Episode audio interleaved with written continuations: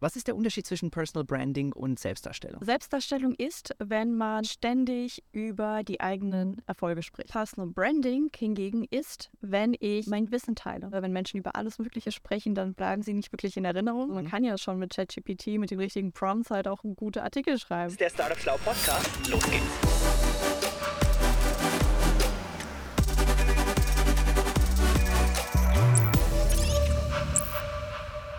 Also, liebe Leute, ich bin heute im wunderschönen Kronberg in Hessen. Wir sind ein bisschen außerhalb von Frankfurt und neben mir sitzt die Marina Zayatz.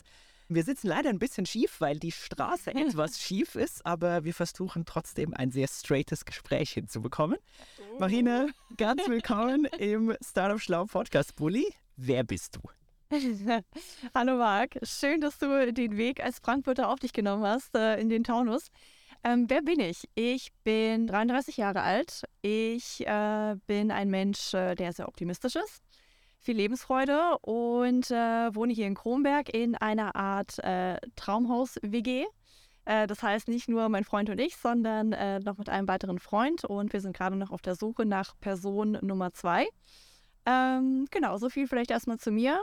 Ähm, normalerweise starten die Leute ja mit dem Beruflichen, aber dazu kommen wir ja später noch. Ich glaube, wir decken sowohl beruflich als auch privates, aber ich finde ja, wenn du es gerade sagst, euer Community House Konzept sehr, sehr cool. Meine Frau ist auch ganz neidisch drauf, weil sie mir so ein bisschen ja nicht seit ein bisschen, sondern schon länger in den Ohren liegt mit, es wäre doch cool, irgendwie so eine Community zu organisieren. Es ist irgendwie ein komischer Entwicklungstrend heute, dass man sich einzeln abgrenzt und ja. so eigene Zellen aufbaut. Und was ich an euch oder dir bewundernswert finde, ist, dass ihr nicht nur bei der Idee stehen geblieben seid, sondern es wirklich umgesetzt habt und jetzt gerade da drüben in einem wunderschönen Haus mit herrlichem Garten mit mehreren Menschen zusammen wohnt. Wie, wie ist das? Es ist wirklich, wirklich schön, weil ähm, man lernt die Menschen richtig kennen. Es ist ja oft so, wenn man zum Beispiel Freunde trifft, dass ähm, wenn man einen schlechten Tag hat, dann sagt man vielleicht mal ab oder verkrümelt sich ein bisschen. Und hier lernt man Menschen wirklich kennen, und zwar an ihren besten Tagen als auch an ihren schlechteren Tagen. Und ähm, das ist ein sehr schöner Aspekt davon. Und ähm, ich finde es einfach total genial, wenn man dann wirklich spontan irgendwie abends nochmal auf dem Balkon ein Gläschen Wein trinkt oder gemeinsam kocht. Und äh, das sind alles so Events, die sind viel, viel leichter zu organisieren, wenn man eh schon an einem Fleck ist. Ja. Ähm, und das genieße ich total. Und gleichzeitig ähm, ist mir Privatsphäre schon auch wichtig. Ähm, deswegen ist es gut, dass jeder sein eigenes Bad hat, jeder hat äh, nochmal sein eigenes äh, wirklich Zimmer. Ähm, gut, mein Freund und ich haben gemeinsam ein Schlafzimmer, aber jeder nochmal sein Arbeitszimmer. Ähm, das ist halt schon auch wichtig, dass man dieses Community hat. Also wir haben auch nur eine Küche, ein Essbereich, ein Wohnzimmer, aber ähm, jeder nochmal so ein bisschen seinen Rückzugsort hat.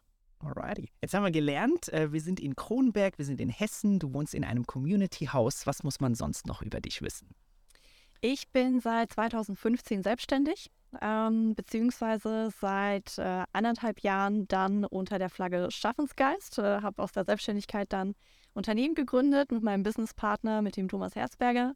Und ähm, ja, habe mich so ein bisschen hiniteriert, gestartet, relativ breit im Bereich Unternehmenskommunikation ähm, und äh, habe am Anfang vor allem Startups äh, dabei begleitet, ähm, ihre Kommunikation besser zu machen, sei es auf der Webseite, auf Social Media.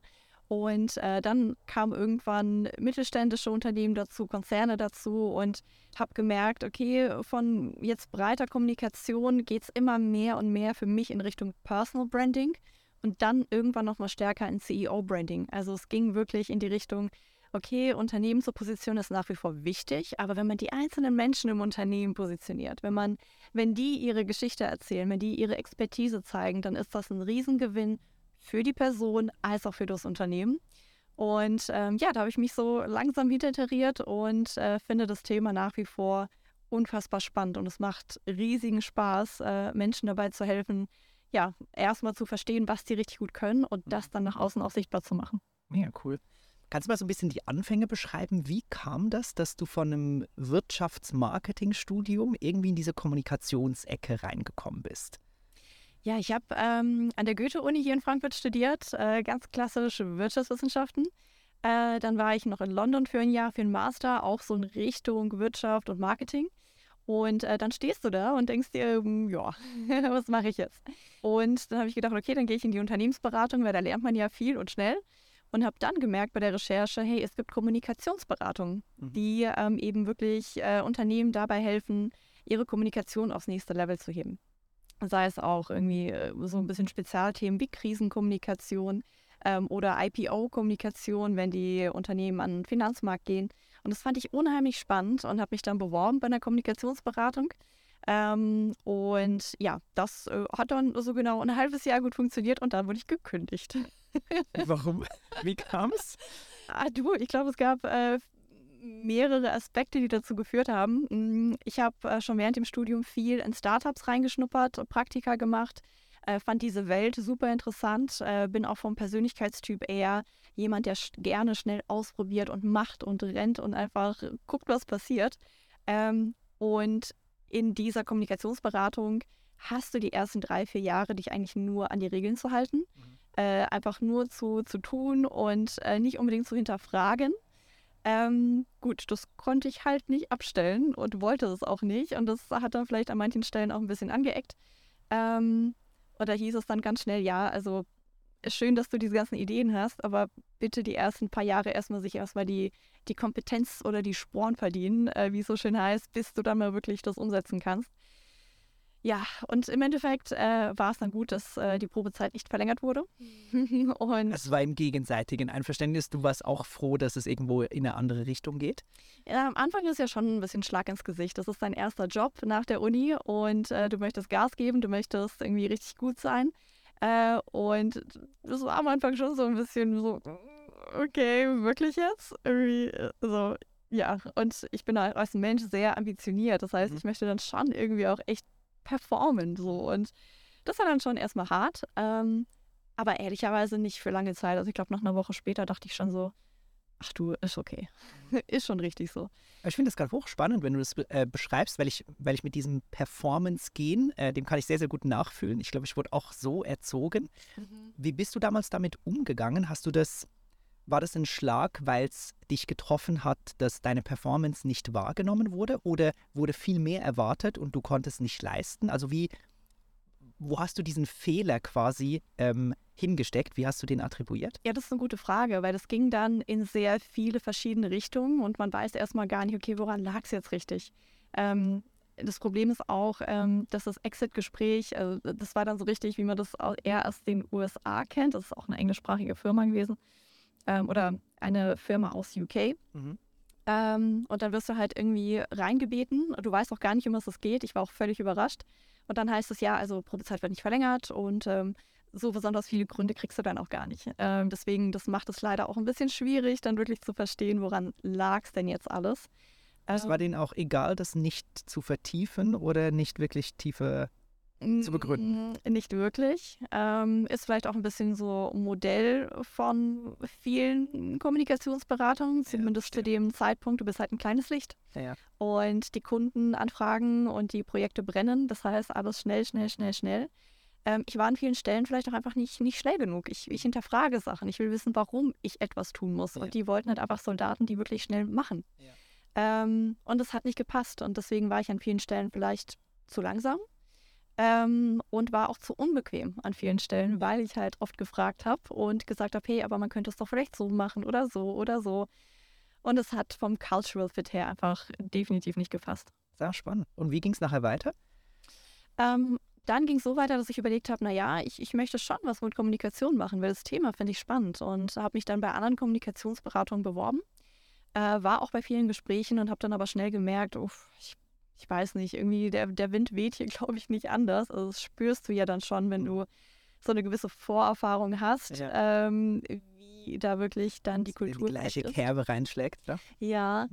Und wirst ein bisschen sensibel für. Mm, und dann habe ich überlegt, ähm, okay, was, was kann ich denn machen? Weil für mich war es dann auch wichtig, halt irgendwann flügge zu werden, also nicht mehr von meinen Eltern abhängig zu sein. Und wollte halt unbedingt was machen. Ich habe auch während dem Studium immer gearbeitet, also es war für mich undenkbar, jetzt irgendwie einfach nur Bewerbungen zu schreiben. Ähm, und dann äh, habe ich überlegt und gedacht, naja, ich weiß nicht viel im Bereich Kommunikation, aber ein bisschen was weiß ich. Und so aus Netzwerkgesprächen ähm, mit Gründern. Und ich habe sehr viel genetzwerkt in der Gründerszene habe ich dann so rausgehört, dass die Leute da echt, echt Hilfe brauchen. Und äh, habe gesagt, naja, also du ganz ehrlich, ich bin noch total grün hinter den Ohren und ich weiß wirklich nicht viel zur Kommunikation, aber das und das Thema, was du gerade ansprichst, da kann ich dir schon ein bisschen helfen. Und wenn du willst, können wir das einfach ausprobieren. Und so bin ich eigentlich in die Freiberuflichkeit, in die Selbstständigkeit gestartet.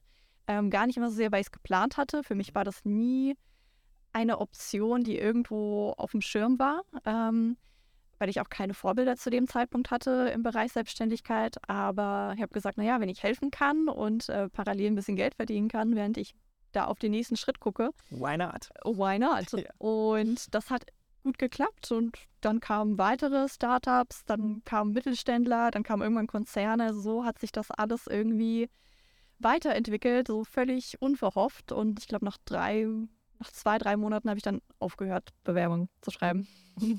es hat mir Spaß gemacht ja. und ich habe das Potenzial gesehen und äh, klar, so die ersten paar Monate auch mit wenig Erfahrung geldtechnisch äh, gerade so gereicht, dass ich zum Glück nicht von meinen Eltern äh, irgendwie abhängig sein musste.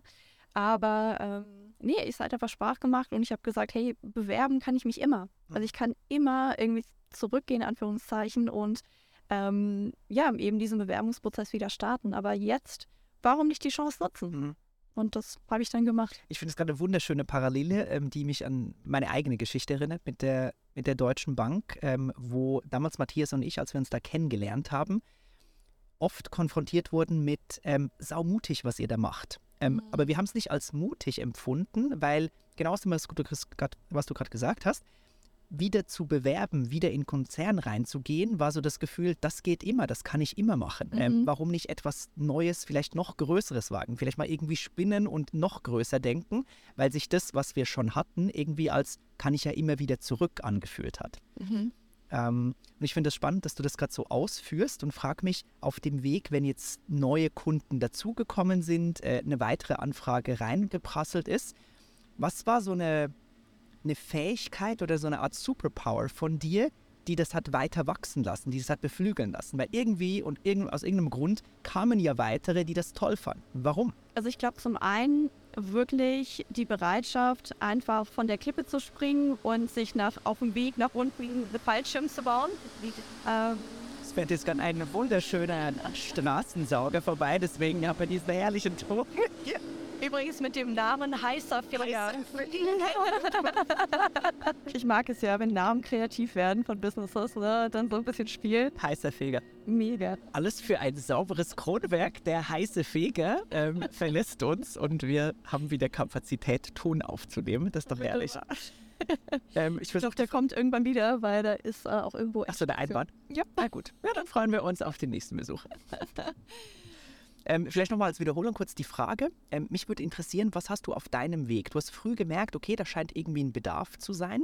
Ähm, du hast gemerkt, ähm, da kommen Leute zusätzlich auf dich zu. Was hast du so selbst in dir als eine Art Kraft, Fähigkeit, Superpower wahrgenommen, die das weiter beflügelt hat? Mhm. Am Ende ist es eine Mischung aus verschiedenen Faktoren. Einmal aus internen Faktoren mhm. und aber auch aus externen, die, äh, glaube ich, da echt super hilfreich waren. Zu den internen Faktoren mh, hm, einfach machen. Also wirklich zu sagen, hey, ich springe rein, ich traue es mir so halb zu, aber wenn ich wirklich lerne, mir das anlese, wenn ich da Zeit reinstecke, dann werde ich das schon irgendwie schaffen und ich werde wirklich ähm, Mehrwert stiften können für den Kunden. Ja. Also sich einfach mehr zutrauen und ausprobieren und machen und äh, vor allem auch in dem Bereich, wo, wo ich bin, im Bereich Kommunikation, das hat sehr viel auch mit Psychologie zu tun, das hat mit Fingerspitzengefühl zu tun, mit gesundem Menschenverstand zu tun. Das kann man sich schnell gut aneignen, viele andere Unternehmen beobachten, wie die das machen. Ähm, also das hilft, sich wirklich mehr zutrauen. Mhm. Ähm, das Zweite ist Netzwerken. Ich weiß nicht, wie oft ich die Woche auf Netzwerkevents war, aber wahrscheinlich drei, viermal die Woche äh, in Frankfurt und darüber hinaus. Ähm, am Anfang sehr stark in der Startup-Szene, um ähm, einfach Menschen kennenzulernen, weil ich wirklich eine intrinsische Motivation habe, ja, zu, zu erfahren, was Menschen machen, ähm, weil ich neugierig bin, super viel zugehört habe. Und je mehr Menschen man kennenlernt, je mehr Menschen wissen, dass es dich gibt, mhm. umso besser ist es natürlich auch für dein Business. Ähm, und der dritte Aspekt, und der ist dann eher extern, ähm, ich hatte schon noch Glück an manchen Stellen, weil ähm, es einfach Menschen gab in meinem Umfeld, die gesagt haben, okay, die Marina hat jetzt noch nicht diese jahrelange Erfahrung, aber die hat Bock. Mhm. Also die, die, die ja, hat von Kopf bis Fuß in kleinen Zehen irgendwie richtig Bock auf das Thema und möchte helfen, möchte machen. Ich gebe ihr eine Chance. Ähm, und das äh, hilft am Anfang sehr, sehr, sehr, ähm, mindestens eine solche Person zu haben, die sagt, komm, lass uns das äh, jetzt gemeinsam hier machen. Äh, ich möchte, dass du für unser Unternehmen Kommunikation machst. Ähm, ja, sehr, sehr wichtig. Also verschiedene Faktoren, die da am Ende zusammenkommen. Kannst du dich da an so einen Moment erinnern, ähm, wo du das Gefühl hattest, hey, aus was sich anfangs nach, hm, ich bin da ein bisschen reingestolpert, angefühlt hat, das funktioniert jetzt wirklich und das ist mein Baby und das will ich machen?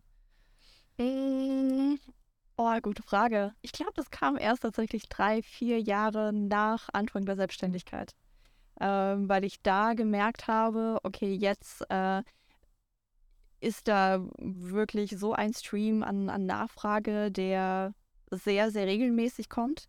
Ähm, ich hatte auch die ersten vier Jahre, ersten drei, vier Jahre, habe ich teilweise immer noch, ähm, wirklich eine, eine, Handvoll Kunden, also noch nicht so, so vielfältig, aber die haben wirklich langfristig mit mir zusammengearbeitet. Das war immer so der, der Safe Heaven, äh, der immer da einfach sehr geholfen hat.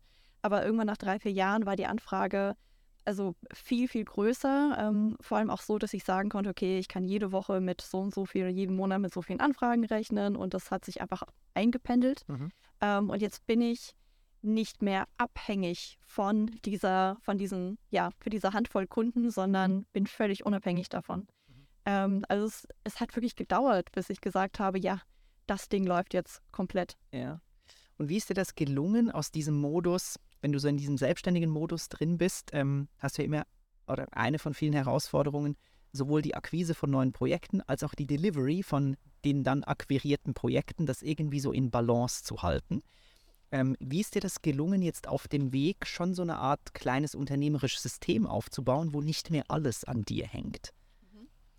Ähm, also ich glaube, wenn du noch nicht dieses System für dich aufgebaut hast, dann ist es wichtig, ähm, gerade auch beim Thema ähm, Delivery, das sollte eh Spaß machen hoffentlich, aber auch beim Thema ähm, Marketing, also Outreach und so weiter, solltest du dir überlegen, was davon macht mir Spaß, weil es gibt so viele Wege, ja. äh, Marketing für sich zu machen. Sei es äh, als zu, am Anfang als Speaker auf kleinen Konferenzen vielleicht aufzutreten oder bei kleinen Gruppen, äh, sei es LinkedIn, äh, sei es vielleicht YouTube-Videos. Es ist wichtig, da für sich rauszufinden, was davon macht mir Spaß weil sehr viele ähm, sagen dann, ja, aber ich muss ja das machen oder ich muss das machen und quälen sich dadurch, obwohl es doch so viele andere Bühnen gibt. Also das ist, glaube ich, wichtig, um da auch dabei zu bleiben und zu sagen, ich sehe das Thema Akquise nicht als nervig an oder das Thema Marketing, sondern mh, mm, es ist auch einfach Teil von dem, was ich gerne mache. Ähm, und äh, wie schafft man so ein System aufzubauen? Boah, also auch das hat bei mir echt gedauert. Ähm, weil du am Anfang selbstständig ähm, eben wirklich viele, viele Sachen alleine machst und tust und irgendwann bist du ja wirklich tief drin in den Themen. Und irgendwann denkst du dir, okay, das, das kann ich jetzt eigentlich gar nicht auslagern oder jemand anderem geben. Das kann doch niemand so genau so machen wie ich. Das wird er auch niemals so machen. Nee, und das ist gut. Es, ja, es wird niemanden geben, der das genauso macht wie du. Aber ähm, fang an, mit Leuten zu sprechen und fang an, kleine Experimente zu wagen. Ich habe das damals gemacht mit dem Thema Ghostwriting. Also äh, beim Thema CEO-Branding am Anfang macht man immer die Positionierung mit den Vorständen. Man schaut, welche Themen, welche Botschaften, welche Zielgruppen erreichen wir und so weiter und so fort.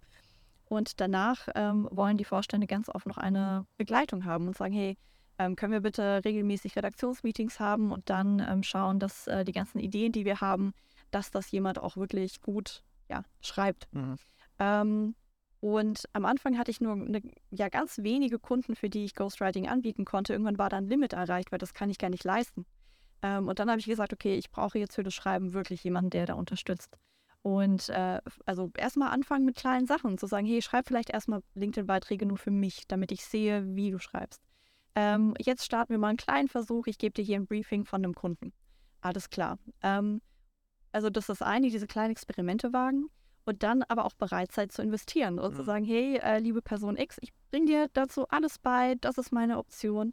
Ähm, und da ist schon einiges an Briefing dahinter, aber das wird ja dann mit der Zeit auch echt besser. Und Ja. mittlerweile arbeite ich mit Freelancern teilweise Jahre zusammen und ich bin so happy, weil äh, klar, du kannst auf der einen Seite dadurch mehr Kunden helfen, auf der anderen Seite ähm, ja, diese, diese Vertrauensbasis, die sich aufbaut und ich lerne teilweise auch von denen, weil die Mhm. natürlich an Sachen anders rangehen. Und bei manchen Sachen denke ich mir, hä, nee, kommt, nee, also, nee. So, und dann argumentiert man und dann findet man einen Mittelweg. Und manchmal denke ich mir auch, okay, okay, okay, das ist ziemlich smart. Da, da wäre ich jetzt nicht drauf gekommen. Ne? Also es ist halt immer so, ja, ein Einpendeln, aber ähm, ich denke, es ist super rewarding, diese Erfahrung zu machen. Und äh, ja, da sich einfach zu trauen. Was hat dich da in dem Moment der Übergabe von einzelnen Aufgaben motiviert, nicht diesem Initialgefühl, "Ah, komm, ich mach selber, es geht eh viel schneller, nachzugeben, sondern bewusst diesen Mehraufwand auf sich zu nehmen mit dem Blick, ja, irgendwann wird mir die Person dann hoffentlich, gegeben einige gute Briefings, diese Aufgaben wirklich abnehmen. Ich kann mich an so viele Situationen bei, bei Litzer damals erinnern, wo ich gedacht habe, ach komm, scheiß drauf, ich mache das einfach selbst und mir damit den eigenen Flaschenhals gebaut habe, Dinge zu lange bei mir gehalten zu haben. Und ich, ich habe es irgendwie nicht gut geschafft, es hat sehr, sehr lange gedauert, Dinge wirklich abzugeben und darauf zu vertrauen, dass auch 80 Prozent reichen und du es nicht auf 100 Prozent optimieren musst. Wie war das bei dir? Äh, Menschen bewegen sich ja meistens dann, wenn ähm, sie Schmerzen haben und sagen, ich möchte das vermeiden, oder wenn sie sagen, oh, ich sehe eine riesige Chance. Mm, Und bei mir war es, glaube ich, so ein bisschen beides. Schmerzen im Sinne von, ähm, ich habe irgendwann gemerkt, dass so meine, meine Leidenschaft für die Arbeit ein bisschen abnahm. Mhm. Nicht, weil ich das inhaltlich nicht spannend fand, sondern weil ich so, ja, einfach so teilweise drin war in diesen ganzen Sachen und das habe ich gemacht und das und das und das und das. Und ich habe gemerkt, wenn ich dazu zu viel in allem drin bin, dann fehlt mir so ein bisschen die Lockerheit, die, die Playfulness. Ja. Und die wollte ich nicht verlieren, weil die, das Thema finde ich nach wie vor sensationell. Also musste ich mir halt irgendwas einfallen lassen. Und ähm, ja, ich glaube, so ein bisschen aus diesem Schmerz heraus habe ich gesagt, okay, komm, jetzt, jetzt brauche ich einfach, äh, brauche ich Hilfe. Ich, ich muss das Ganze ein bisschen größer gestalten. Ähm, und habe gleichzeitig das Potenzial gesehen, dass das halt richtig cool werden kann. Weil eine andere Möglichkeit wäre ja auch einfach zu sagen, okay, ich nehme halt einfach nicht mehr so viele Kunden an. Wäre auch eine Option. Mhm. Ähm, aber da dachte ich mir, nee, komm, also ich, ich möchte jetzt nicht die einfache Lösung. Ich möchte halt irgendwie eine Lösung, die, die potenziell richtig cool werden kann. Ja. Und jetzt bist du in diesem Personal Branding Space unterwegs und arbeitest heute mit ähm, Leuten auf C-Level-Positionen zusammen. Diesen Personal Branding Space, so wie ich ihn von außen sehe, hängt ja so ein bisschen ähm, etwas Selbstdarstellerisches nach. Was ist der Unterschied zwischen Personal Branding und Selbstdarstellung? Sehr gute Frage. Ähm, Selbstdarstellung ist, wenn man äh, ständig über die eigenen Erfolge spricht. Also sagt, oh, ich bin so toll und das habe ich erreicht und das habe ich erreicht und guck mal, auf dem Event bin ich und hier bin ich Speaker. Und also wenn das alles sich eigentlich nur um dich dreht, Mhm. also wenn äh, Personal Branding so zum, zum Selbstzweck wird, sage ich mal, einfach nur zur, zur Nabelschau und äh, um das eigene Ego zu füttern, dann spreche ich von Selbstdarstellung. Ähm, Personal Branding hingegen ist, wenn ich ähm, mein Wissen teile. Wenn ich darüber nachdenke, wer sind die Menschen, die von meinem Wissen profitieren können. Und wenn man ja einfach denen hilft, einen besseren Job zu machen, wenn man die inspiriert, wenn man eben im Personal Branding daran denkt, wem man helfen kann.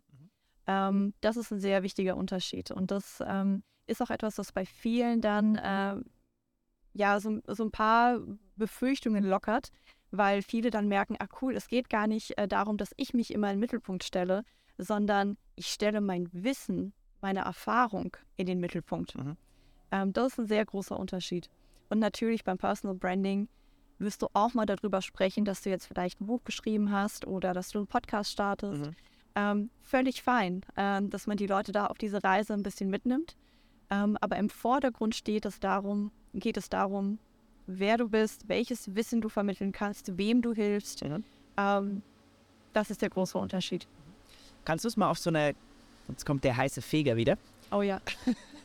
Kannst du uns mal auf so einer kleinen Beispiel Personal Branding Reise mitnehmen, wenn du es geschafft hast, einen neuen Kunden zu akquirieren? der sich sagt, okay, ich muss da irgendwie was machen, weil da ist Potenzial, was ich liegen lasse. Wie arbeitest du mit dem? Was machst du mit der Person? Es geht immer los mit dem Ziel, dass ich verstehen möchte, warum Personal Branding und warum jetzt. Ähm, weil gerade wenn es Ziellevel sind, stehen mhm. da ähm, meistens verschiedene Ziele dahinter. Auf der einen Seite Unternehmensziele, mhm. also man möchte vielleicht die Employer Brand des Unternehmens stärken oder äh, man arbeitet nicht bei einem Konzern, sondern in, bei einem Hidden Champion äh, irgendwo mitten in der Pampa im Allgäu. Ähm, keiner kennt dich. Äh, das heißt, äh, ja, es geht darum, über die Person eben Sichtbarkeit zu schaffen, äh, auch Reputation äh, zu stärken und so weiter. Also die Frage ist immer, was ist das Unternehmensziel, aber auch was ist das persönliche Ziel? Das ist für mich als Beraterin auch immer wichtig zu wissen. Ähm, wenn dann zum Beispiel der Vorstand sagt, hey, also mal ganz unter uns, ähm, ich, ich mache die Nummer hier jetzt noch zwei, drei Jahre und dann ist das mein nächstes Ziel. Mhm. Oder wenn die sagen, okay, ich bin jetzt vielleicht äh, CFO und in ein paar Jahren Richtung CEO. Ne? Das sind alles Themen, die mir dann einfach dabei helfen, um zu wissen, in welche Richtung geht eigentlich das Ganze. Es ist schon viel Strategie auch dahinter in diesem. Ja, mhm. absolut. Es ist äh, nicht immer so transparent, ähm, aber ähm, idealerweise schon, wenn man dann eben wirklich noch besser zusammenarbeiten kann. Mhm. Ähm, also mit dem Ziel fängt alles an und dann ähm, geht es wirklich rein in die Positionierung. Das sind in der Regel zwei mal zwei Stunden Sessions ähm, wo ich gemeinsam mit dem Vorstand, teilweise ist noch die Kommunikationsabteilung dabei, damit wir von Anfang an diesen Fit haben zwischen mhm. Unternehmenskommunikation und äh, Personal Brand. Ähm, und dann stelle ich sehr viele Fragen. Ähm, das heißt, äh, Fragen wie, welche Zielgruppe wollen wir erreichen? Ähm, welche ähm, Superkräfte hat die Person? Ähm, weil beim Personal Branding ist es eben wichtig, nicht nur die verlängerte Werkbank der Unternehmenskommunikation zu sein, äh, wie ja CEO-Branding oft leider noch gelebt wird, sondern auch etwas von der Person zu zeigen. Und dafür muss ich wissen, wie die Person tickt, welche Hobbys sie vielleicht hat, was man da eben wirklich ja, einfach, einfach bauen kann. Ob die Person zum Beispiel in einem Familienunternehmen groß geworden ist. Ne? Das sind alles Themen, die man dann nutzen kann, auch später für den Content. Was sind da so Superpowers, die diese Personen dann nennen? Ähm, sehr unterschiedlich. Superpowers können Sachen sein wie äh, bestimmte Netzwerke, in denen man unterwegs ist, ähm, Fähigkeiten natürlich, ähm, Erfahrungen. Ähm, das ist eine, eine, Bandbreite von Sachen. Im Endeffekt sind das Ressourcen, die wir ja. zur Verfügung haben, um ähm, einen besseren Job zu machen. Mhm. Was auch in diesen ähm, Sessions passiert ist, dass ich äh, basierend darauf eben diese Positionierung baue, samt zum Beispiel einem Personal Branding Pitch also äh, nicht Pitch wie beim Startup, wo man über das Unternehmen äh, quasi mehr erfährt, sondern über die Person. Ähm, so eine Art Selbstpräsentation. Ähm, und eben diese Positionierung baue, die man dann bespricht, samt den zwei bis drei Fokusthemen, auf die wir uns in der Kommunikation fokussieren. Wichtig, diesen Fokus zu schaffen, weil sonst, äh, wenn Menschen über alles Mögliche sprechen, dann bleiben sie nicht wirklich in Erinnerung. Mhm. Ähm, das heißt, auch beim Personal Branding, viele denken, ja, da dichtet man was dazu und, macht, und stellt sich im besseren Licht dar, als man ist. Aber im Endeffekt ist genau das Gegenteil. Wir nehmen Sachen weg, wir schaffen Fokus, mhm. damit man wirklich die Person erkennt. Ähm, genau, was wir sonst noch machen, ist natürlich auch Know-how zu jeweils den Kanälen, auf denen man sichtbar sein möchte. Also sei es, dass ich dann nochmal einen Experten reinhole zum Thema Bühnenpräsenz, wenn es da wirklich nochmal ein Deep Dive ja. sein soll oder ähm, vielleicht eine Stimmtrainerin, äh, wenn die Person oft auch ähm, einfach mit der Stimme arbeitet, was Vorstände in der Regel ja tun. Ähm, oder auch einfach LinkedIn-Know-how. Also wie funktioniert diese Plattform? Wie bewege ich mich auf der Plattform? Weil selbst wenn man dann sagt, okay, ich will Ghostwriting und dass jemand das für mich übernimmt, sage ich immer Hilfe zur Selbsthilfe. Du musst selber in der Lage sein und verstehen, auf welcher Plattform du dich bewegst und wie man da kommuniziert, mhm. auch wenn du die Hilfe holst. Ähm, Genau, also das sind so die ersten Schritte, die man im Bereich Personal Branding dann gemeinsam geht. Verstehe. Ketzerische Frage, jetzt könnte man ja meinen, ähm, Leute, die auf C-Level-Positionen unterwegs sind und meistens irgendwie in finanziellen, wirtschaftlichen oder juristischen Hintergrund haben, das sind doch genau die Sachen, die die an der Uni gelernt haben. Die müssen doch wissen, wie man sich positioniert. Die haben ja ein ganzes Unternehmen zu positionieren. Warum checken die nicht, wie man sich selbst positionieren kann? Warum arbeiten die mit dir zusammen? Mhm. Sehr gute Frage. Ähm, zum einen, weil ich glaube, dass man das nicht lernt an der Uni. Ähm, und selbst Marketer, also wir arbeiten auch mit Marketingchefs.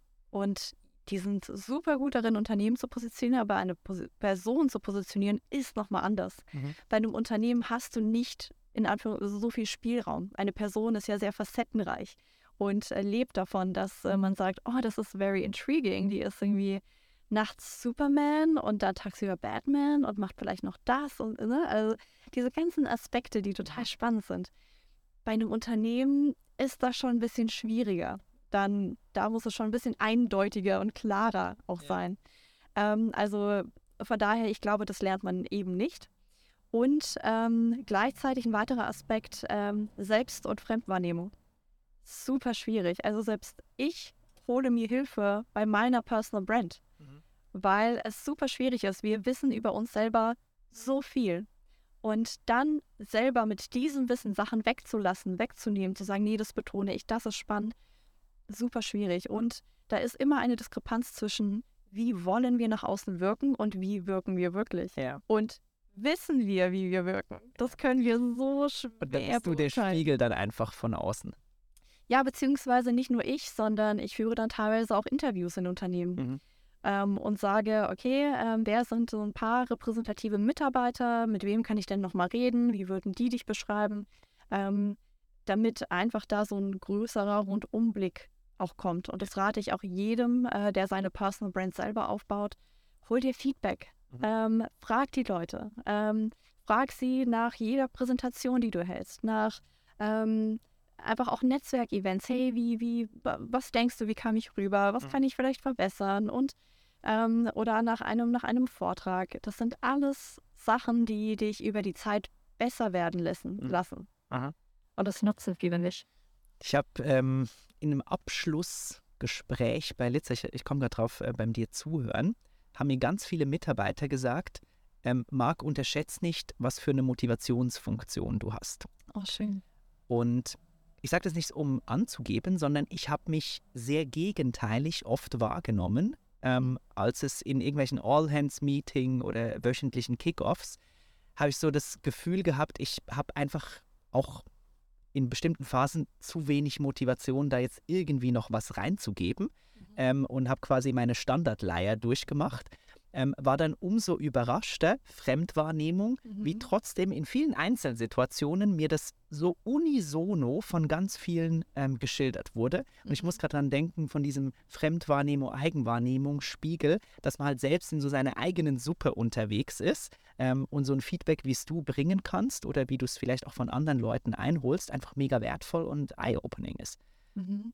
Super spannendes Beispiel. Und ähm, das zeigt einem mal wieder, dass ähm, gerade auch so die eigenen Stärken für dich irgendwann total selbstverständlich sind. Ja. Du wirst irgendwann blind dafür. Aber für die anderen ist das eine riesige Quelle von Inspiration. Ja. Und da wieder den Blick dafür zu schärfen, ist super wichtig. Auch weil wir als Kinder halt ganz oft eher an unseren Mängeln arbeiten müssen. Ja. Ne? In der Schule, oh Marina, also Mathe kannst du ja schon ja mehr als eine 5 nach Hause bringen. und es ist halt, es ist halt so schade, ne? Weil wir dann irgendwann als Kinder darauf gepolt werden, eher die Sachen, die nicht so gut sind, zu verbessern.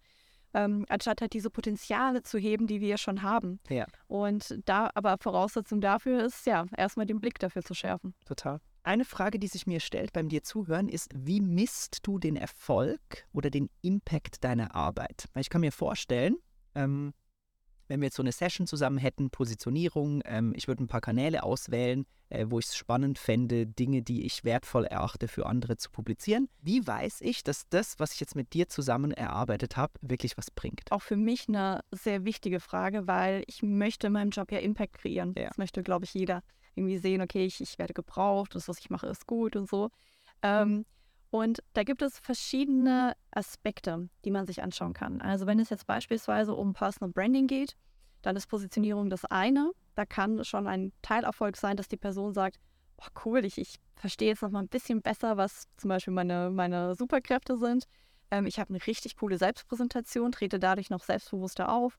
Ähm, mhm. ich bin stolz, weil ich ein cooles LinkedIn-Profil habe. Ja, das sind so die ersten Schritte.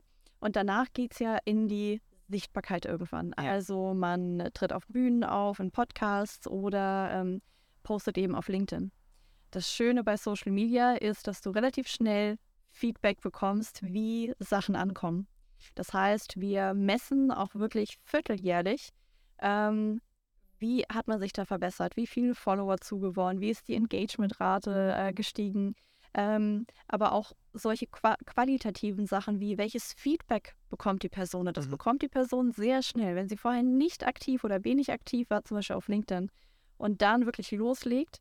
Ähm, dann kommen Mitarbeiter, dann kommen auch Externe auf die Person zu und sagen, hey, toller Beitrag oder das fand ich total spannend, wusste ich noch gar nicht von dir. Mhm. Und das sind so erste kleine Ankerpunkte, ähm, die mir einfach zeigen, okay, sind auf dem richtigen Weg. Mhm. Und ähm, Personal Branding, kein Geheimnis, da gibt es eben keine Quick Fixes im Sinne von, ach cool, das machen wir jetzt drei Monate und dann sind wir durch, mhm. Hm, weil das hat sehr viel mit Vertrauensaufbau zu tun. Und äh, das dauert einfach seine Zeit. Aber wenn man da eben wirklich dran bleibt und auch wirklich misst, wird man also sehen, okay, die Zahlen steigen. Ähm, und dann, was ich vor allem spannend finde, ist, wenn man auch diesen Weg ähm, so ein bisschen verlässt von, wenn man zum Beispiel nur mit LinkedIn angefangen hat und auf einmal wird man angefragt für Gespräche in Podcasts oder auf Bühnen und so weiter. Allein da merkt man schon, ah, okay, ja. es, es, schlägt langsam so Wellen und verlässt jetzt auch diese, diese LinkedIn-Plattform. Ja. Ähm, ab da wird es dann richtig spannend. Und was ist für dich denn so ein, so ein erfolgreicher Case? Weil ich frage mich gerade, eigentlich musst du ja monetär intensiviert, incentiviert sein, einen Kunden möglichst lange zu behalten. Mhm. Andererseits ist es doch mega schön zu fühlen, so ich habe ich habe dem jetzt digitale Flügel verliehen und der kann jetzt selbst fliegen und ja. kann das selbst machen. Was ist für dich ein erfolgreicher Case mit einem Kunden? Sowohl als auch. Hm, für mich ist Erfolg, wenn der Kunde sagt, okay, ich, ich, ich also kommt auch ein bisschen darauf an, was der Kunde will. Es gibt Kunden, die sagen, okay, Marina, ich habe die Positionierung, jetzt möchte ich Ghostwriting für drei Monate äh, weil danach habe ich die Ambition, es selber zu machen. Ich kann eigentlich gut schreiben, ich habe auch irgendwie Lust äh, an der Plattform LinkedIn mhm. und äh, so. Ähm, und dann ist es für mich total cool, wenn die Person auch wirklich sagt, okay, ich glaube, jetzt habe ich es jetzt verstanden und jetzt probiere ich das selber aus. Und wenn es dann auch gut funktioniert, die Person dabei bleibt, das ist für mich genauso ein Success Case, wie yeah. wenn Kunden von Anfang an sagen, oh Marina, ehrlicherweise schreiben, nicht mein Metier. Und ähm, es gibt auch im Unternehmen niemanden, der mich da supporten kann ich, ich brauche auch irgendwie deine Ideen, deinen Blick von außen. Und wenn das dann über, ich glaube, der längste Kunde vier Jahre, wenn das dann über vier Jahre läuft, das ist auch schön. Ähm, weil die ja trotzdem auf dem Weg super viel lernen mhm. und ich dann mit denen, und das ist immer total spannend, wenn ich dann irgendwann anfange, mit Kunden auf Augenhöhe zu diskutieren, weil die schon so viel Erfahrung gesammelt haben und die sagen, ja, Marina, aber vielleicht diesmal lieber, lieber so oder was meinst du? Oder wollen wir da nochmal vielleicht lieber irgendwie so eher so diese Headline nehmen oder und ja, aber da brauchen wir ja auf jeden Fall ein richtig starkes Bild, so mit dem und dem Parameter. Mhm. Also wenn du dann merkst, okay, die, die entwickeln richtig Lust an dem Thema ja. und du diskutierst mit denen. Ähm, also Erfolg, äh, ja, hat verschiedene Gesichter, aber am Ende ist für mich wichtig, dass die Kunden A, ähm, wirklich happy sind, dass die auch Spaß haben an der Zusammenarbeit. Ähm, und dass sie ähm, irgendwann einfach sagen, ey, das Thema hier lohnt sich. Ich bin dankbar, dass ich damit angefangen habe. Mhm. Und ob die jetzt in der Zwischenzeit schon 20.000 Follower aufgebaut haben oder vielleicht gerade bei 2.000 Followern sind, aber einfach sehen, okay, da tut sich was, da passiert was und ähm, es geht richtig voran, ähm, dann ist es für mich auch ein Erfolg. Mega cool. Und wenn du das Ganze so ein bisschen in die Zukunft weiter denkst, wo, wo würdest du dich da gerne sehen in irgendwie drei bis fünf Jahren ähm, mit, mit dem Weg, den du jetzt schon über die letzten Jahre so krass aufgebaut hast? Zwei Bereiche. Bereich Nummer eins, ähm, ich möchte im Bereich äh, CEO-Branding noch weiter mich als Expertin positionieren, ähm, gerne auch über Deutschland hinaus. Ähm, ich glaube, das Thema ist gerade erst noch am Anfang, äh, gerade in Deutschland. Da steckt noch so viel Musik drin. Es ist so ein unfassbar spannendes Feld. Ähm, und ich möchte mich in dieser Nische noch weiter noch weiter eingraben. Ja. Ähm, das ist das eine. Das andere ist, ähm, nochmal mehr in Richtung äh, Produkt zu gehen. Ähm, und dazu hatten wir ja auch schon mal ein super spannendes Gespräch, beziehungsweise da kam ein super interessanter Impuls von dir, ähm, zu überlegen, wie kann man es den Menschen da draußen eigentlich noch leichter machen, in die Sichtbarkeit zu gehen. Weil ja. jeder hat spannende Geschichten zu erzählen, jeder hat irgendwas Interessantes gelernt, aber wo es halt oft scheitert, ist dann, ich kann nicht so gut schreiben und oh, LinkedIn ist mühsam und ich weiß gar nicht, was ich tun soll. Und da ein Produkt anzubieten, was es den Menschen wirklich leicht macht, diese Ideen, die im Kopf sind, abzurufen mhm. und wirklich in die Sichtbarkeit zu bringen. Und da an so einem Produkt zu arbeiten, gerade weil ich es momentan total faszinierend finde, was im Bereich AI alles möglich ist. Also man mhm. kann ja schon mit ChatGPT, mit den richtigen Prompts halt auch gute Artikel schreiben. Aber das heißt noch nicht, dass die auch gut strukturiert sind, dass ja. sie wirklich Persönlichkeit zeigen und so weiter. Aber da halt etwas zu bauen, was den Menschen wirklich hilft und da selber auch diese, diesen Entwicklungsschritt zu machen von Beraterin plus dann Unternehmerin mit einigen Freelancern im Hintergrund, mit einem Businesspartner hin zu einem eigenen Produkt das äh, ist das, was ich jetzt momentan sehr spannend finde und wo ich die nächsten Jahre hingehen möchte. Glaubst du, AI killt dein Geschäft oder beflügelt dein Geschäft?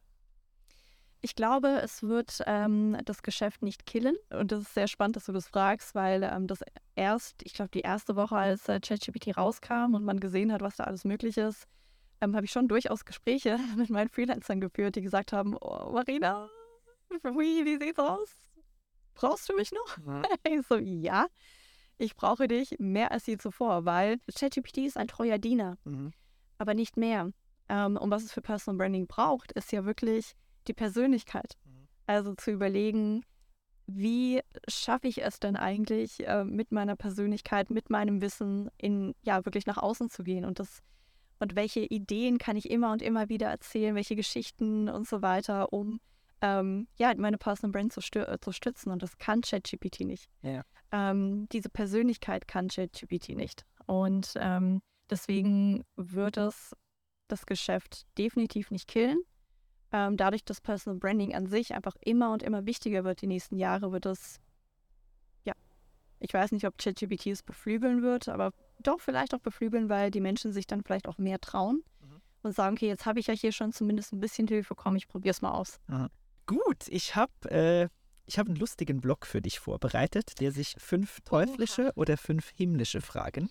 Okay. Und eigentlich habe ich schon das falsche Wort bedient, weil es nicht oder, sondern es ist und. Fünf teuflische Fragen und fünf himmlische Fragen, die ich für dich vorbereitet habe. Womit würdest du gerne starten? Mit den himmlischen oder mit den teuflischen? Mit dem, was mir Spaß macht. Also definitiv mit dem teuflischen. ich würde gerne von dir wissen, wann hast du das letzte Mal jemanden angeschrien? Boah, Ich glaube, ich habe noch nie jemanden angeschrien. Also ich habe hm, ich hab digital schon mal jemanden angeschrien. Oh, wie war das? Ähm, digital anschreien heißt ja alles in Großbuchstaben das habe ich gemacht. Also ich, ich habe einfach nicht das Temperament für Schreien. Ich glaube, ich habe noch nie jemanden angeschrien. Also ich kann dann schon mal sehr schmollen und so und alles und schon auch mal Tacheles reden, aber ich glaube noch nie angeschrien tatsächlich. Alright. Man könnte so von außen meinen, bei dir läuft's mega. Du hast eine krasse Entwicklung hingelegt, hast mittlerweile schon ein eigenes unternehmerisches System in diesem Personal Branding Space aufgebaut. Was kannst du überhaupt nicht? Na, oh Gott. Äh, so viel. Ich bin nicht die strukturierteste Person. Deswegen bin ich super happy, dass ich genau da jetzt freelancerischen Support habe. Ähm, also definitiv nicht strukturiert. Ähm, ich bin nicht der Mensch, der sehr, sehr stark in die Details geht und dann lange da bleibt. Also diese nitty-gritty Arbeit, die du dann teilweise, diese hässliche, nervige Arbeit, die du brauchst, um dann eben auch wirklich zum Erfolg zu kommen.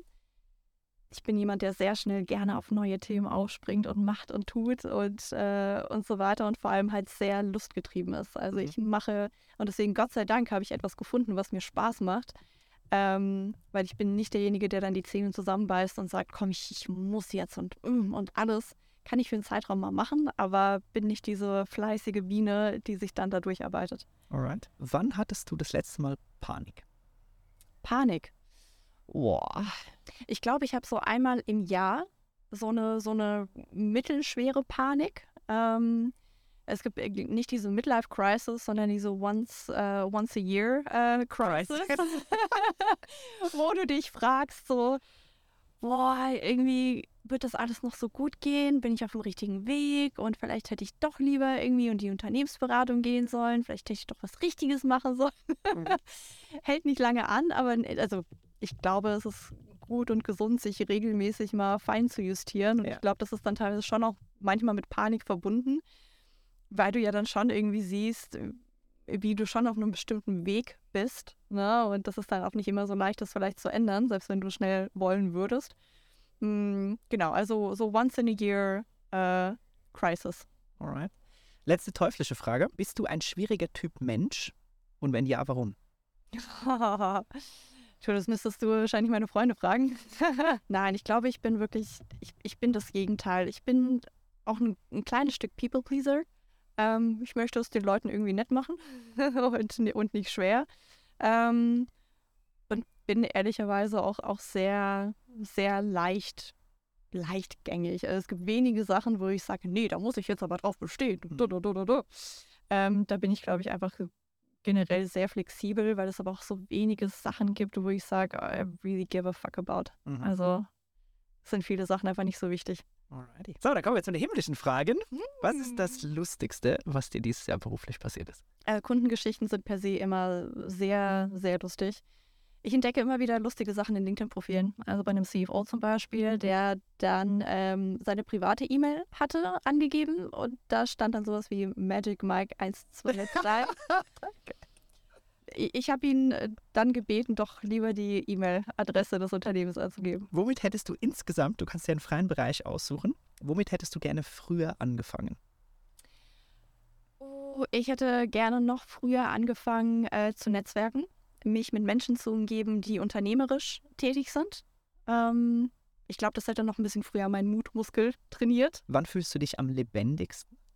Mm, ganz unterschiedlich. Das kann ähm, beim Sport sein mit richtig guter Musik. Das kann ähm, beim Weinchen trinken mit Freunden sein, wenn man so total in lange philosophische Gespräche versinkt. Ähm, noch viele Sachen mehr, die ich jetzt nicht ausführen werde. Was ist dein meistgenutztes Emoji im Firmenchat oder im Austausch mit deinen Freelancern? Ähm, Zwinker-Smiley und äh, dieser breit grinsende Smiley. Davon gibt es, glaube ich, mehrere. Und Zwinker-Smiley, weil der Text vorher ironisch war? Oder warum Zwinker-Smiley? Ja, wegen Ironie und weil ich gerne, äh, die Menschen, die ich richtig gerne habe, die merken das daran, dass ich sie sehr oft aufziehe. Alright. und letzte himmlische Frage. Was findest du für andere an deiner Lebensweise nachahmenswert? An meiner Lebensweise? Ähm, ich glaube wirklich das Traumhauskonzept. Ähm, weil es gibt so viele Menschen, die ja auch ganz bewusst sagen, gerade auch, auch schon vor Corona, so, boah, dann komme ich irgendwie nach dem Job nach Hause und dann bin ich da allein. Oder auch, wenn sie dann in der Lebensphase sind mit Kindern, wo die auch sagen, ja, es ist natürlich am Anfang schön, man so ein bisschen kleiner Kokon und so, eine Happy Family aber dann auch irgendwann sagen so, scheiße, ich vernachlässige total meine Freunde. Mhm. Und solche, und ich finde es immer schön, wenn man halt äh, schon seine Gewohnheiten ändert oder so die Umgebung ändert, ergeben sich ja viele Sachen von sich. Und äh, das Traumhauskonzept äh, führt definitiv zu weniger allein, weil das auch eine schöne große Anlaufstelle ist äh, für, für Happenings, für Feste, für Brunches oder wie auch immer, weil einfach der Platz da ist oder für Coworking. Ja, das würde, glaube ich, vielen, vielen Leuten gut tun. Bisschen mehr Community. Mega, mega cool, Marina. Vielen, vielen Dank für diesen Einblick, für deine Zeit, dass du uns hast an deinem Leben persönlich als auch beruflich teilhaben lassen. Ich habe zum Schluss noch zehn schnelle Fragen, die ich, die ich dich gerne ganz impulsiv äh, beantworten äh, lassen möchte. Mhm. Beginnend mit Morgenroutine oder Ausschlafen? Ausschlafen. Intelligent und unattraktiv oder trottelig und hübsch? äh, ich würde sagen intelligent und äh, nicht und, hübsch. Und oder attraktiv. Mhm. iOS oder Android? Android, äh, iOS, sorry, iOS. Nur E-Mail-Signatur oder beste Grüße, Marina? Mm, E-Mail-Signatur. Denglisch oder Deutsch? Denglisch. Wahrheit oder Pflicht? Pflicht. Delegieren oder selber machen? Hm, delegieren. eigentlich beides, eigentlich beides. Deswegen. Das ist fies. Chat-Schreibfehler korrigieren oder einfach abschicken? Abschicken. Rote Ampel, Gesetz oder Hinweis? Hinweis. Streber oder Abschreiber? Abschreiber. Definitiv Abschreiber. Aber Marina, nochmal vielen, vielen Dank. Das Gespräch hat mir super viel Spaß gemacht. Danke für deine Zeit. Ich wünsche dir weiterhin alles Gute. Danke, dass du heute im Podcast Bulli warst. Vielen Dank, Marc. Hat mega, mega viel Spaß gemacht. Vielen Dank. Ich hier noch ein bisschen wegen den teuflischen Fragen. Danke dir. Tschüss. Ciao.